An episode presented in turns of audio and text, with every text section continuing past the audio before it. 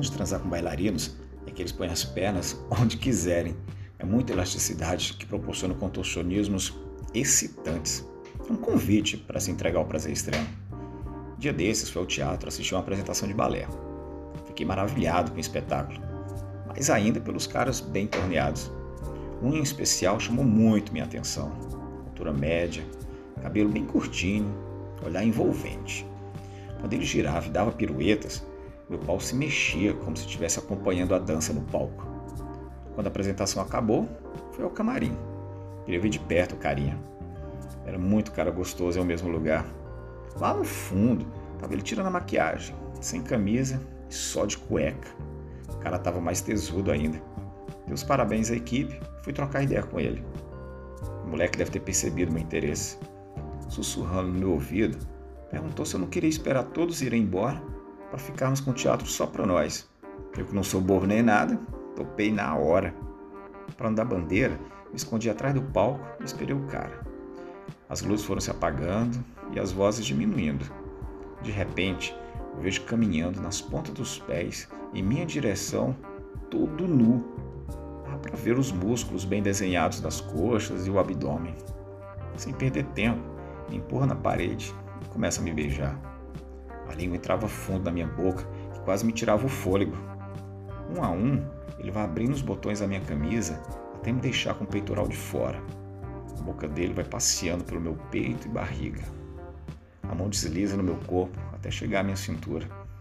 Ele beija meu cacete por cima da calça. Ele abre o zíper, morde meu pau sobre a cueca e desce minha calça até o chão. Depois tira minha cueca e cai de boca em mim. Que boca! A chupada dele me levava à loucura. Estava a ponto de explodir de tesão. Eu o levanto pelos braços e o viro de costas.